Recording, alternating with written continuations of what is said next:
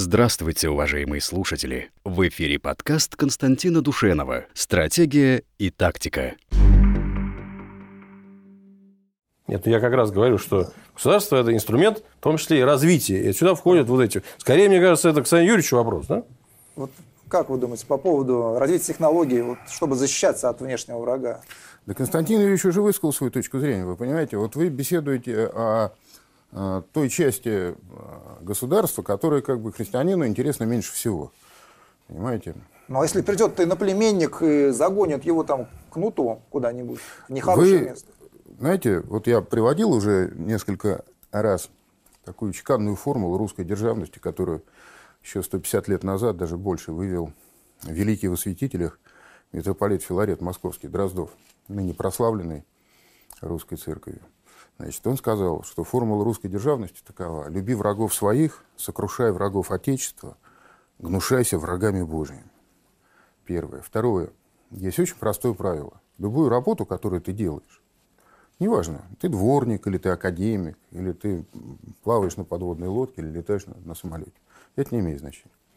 Делать нужно так, как будто у тебя лично Господь Бог вы, вызвал, и тебе эту работу поручил и сказал тебе, вот, в зависимости от того, насколько ты будешь э, совестливо и ответственно свою работу выполнять, э, и, так сказать, ожидает тебя, соответственно, и судьба твоя загробная.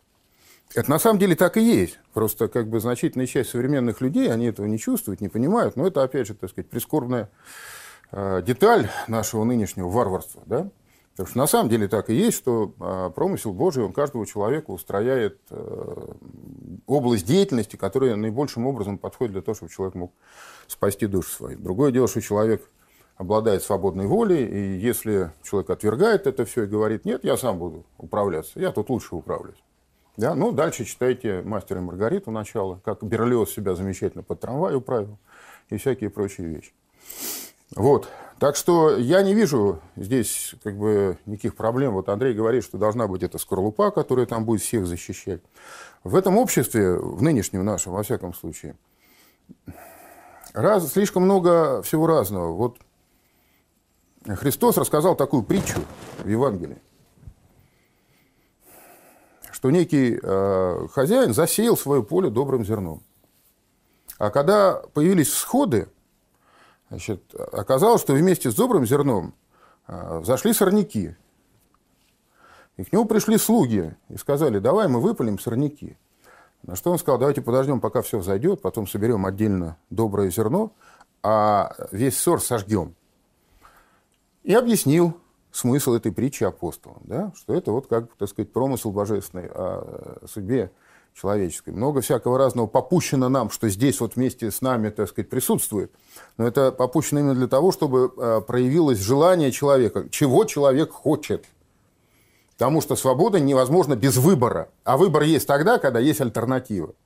Но когда э, государство э, этот выбор тоже, в свою очередь, делает, она не может одинаково относиться к тем, кто душу спасает, и к тем, кто душу губит. Это вот, так сказать, идеал, который Андрей неоднократно высказывал. Как? Наверное, в рамках какого-то исторического этапа это возможно, но в целом это, конечно, путь э, возврата опять значит, туда, э, в наше замечательное большевистское прошлое. Потому что значит, э, нужно, чтобы государство четко определилось. И определившись, она должна обосновать свое определение. Кстати, большевики-то ведь так и делали. Да? Они же четко сказали, вот это мы будем поддерживать, а это мы все под корень нафиг вырубим. Да? Но я не хочу то есть, втягиваться в дискуссию, я просто хочу сказать одну простую вещь, что э, вот э, идея о неком абсолютно нейтральном государстве, которое всех, понимаете, всех любит, э, вы богоборчики мои милые, христиане мои хорошие, всех. Это, конечно, э, миф, э, который реализовать практически совершенно невозможно. Хорошо, ну вот просто как раз смотрите элемент защиты и развития. Ну смотрите, человек может дать ему дашь лопату, и он будет с доброй душой и хорошо стараясь копать лопату. А можно ему дать экскаватор, и он гораздо быстрее, гораздо лучше сделает ту же самую работу. Но я ни, никогда не встречал, вот, чтобы э, Россия была как бы бедна а, талантами. Пусть тот, кому нужно копать, пусть он копает. А тот, э, кто должен проектировать э, гиперзвуковые ракеты, пусть проектирует. Мера, мера, другое дело, что как бы э, мера ответственности перед Богом одинаковая. От того, что один э, подметал улицы, а другой делал гиперзвуковые ракеты, да, ничего не изменится. Спрос будет за то, как ты это делал. Да, вот как ты выполнял то, что тебе поручено. А что кому поручить, это промыслу Божию, это виднее. Угу, понятно. А вот этот вот вопрос э, глобального неравенства сейчас у нас стоит очень остро. Вот опять же, я так понимаю, с точки зрения Константина Юрьевича, в принципе, неравенство и Бог бы с ним. Богатый, бедный, Бог с вас спросит, а на земле с вас спрашивать не будут. Или все-таки не совсем так? А, равенство – это вот на кладбище. Там вот и то, значит, души тех, кто там лежит, у них никакого равенства нет. А вот туловище, все, все туловища, которые там лежат, все черви сожрали давно. Вот это единственный пример равенства. Никакого равенства, никакого братства. А, и вообще вот все эти лозунги масонские, а, выброшенные вот на поверхность в 18 ну, веке. Братство есть, Константин. Они все свобода, равенство, братство. В современном мире нет свободы никакой, это ложь, это вранье. Да? А, не может быть равенства. Вообще, понимаете, свобода всегда ограничена. Вот ваша свобода ограничена законами физики. Если вы, свободный человек, решите выйти из десятого этажа через окошко, вы, конечно, можете это сделать. Но через три секунды ваша свобода будет ограничена тем, что вы превратитесь в мокрое пятно на асфальте. Да? Поэтому, значит, идея о свободе – это миф. Значит, а идея о равенстве – это миф. Да? Значит, а женщина не равна мужчине. Женщина рожать может, мужчина не может. Значит, высокое не равно низкому, длинное не равно, не равно короткому. Это все как бы абсолютно, это демагогия стопроцентная. Что касается братства. Братство возможно только во Христе. Это возможно тогда, только, только в любви. А, это любовь-то ее же нужно стяжать. Это же, не, это, это же не исходное, это искомое. Это то, что человек должен, так сказать, в результате своего жизненного пути да, стяжать, улучить. По-разному бывает. Не, ну просто я к тому, что, например, прогрессивный, У вас подоход... возможно. прогрессивный Вообще, подоходный нет. налог. Вот ты больше зарабатываешь, соответственно, больше делись с обществом. Вот вы как, за или против? А мне наплевать. Хорошо. Андрей, вы как вот неравенство, равенство, прогрессивный подоходный налог? Государство – это инструмент, конечно. Да? Инструмент э, развития, инструмент э, жизни, инструмент безопасности. И, конечно, оно должно совершенствоваться. И государство, оно в разные периоды э, русской жизни был по-разному устроен. И э, разной степень была совершенства. Конечно же, э, то, что мы наблюдаем сейчас, это э, все далеко от совершенства, несомненно. Все перекошено, все неправильно. Но организовать все правильно и сделать из него идеальный инструмент, наточенный этот скальпель, это такая сложная задача, и она не решается через, там, я не знаю, какое-то вот изменение графы в Конституции, как некоторые говорят. Или давайте там заменим там, э, одного чиновника на другого, и тогда все будет отлично. Потому что хороший дядя придет на место плохого. Да?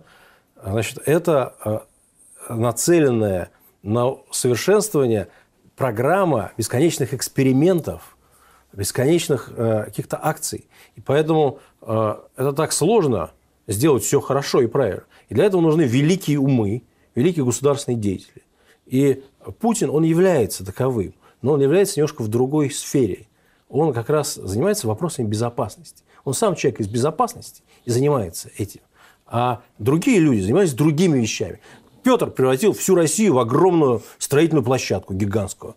Он все перевернул. Все. И потом еще расхлебывали сто лет приводили все в порядок после этой великой работы. Иван Грозный выстроил царство. Он создал новое сословие практически. Он, э, так сказать, придумал современную Россию, потому что до этого была другая страна, так сказать. А сегодня мы живем в России Ивана Грозного, несмотря что она э, и уменьшилась и так далее. СССР был страной Ивана Грозного, и он чувствовал это, кстати, Советский Союз, что это его Андрей, государство. про неравенство я спросил. Нет, неравенство, как бы, если говорить про современную ситуацию в, э, с этим доходным налогом, с воровством, с олигархами, это полная ерунда. Конечно, мы должны оптимизировать все. И я думаю, что мы никуда не уйдем от социализма. Кстати говоря, концепции православного социализма, они тоже очень популярны. И это никак не э, значит, касается вопросов духовности. Более того, капитализм и православие мало совместимы, конечно, естественно. А социализм и православие прекрасно совместимы.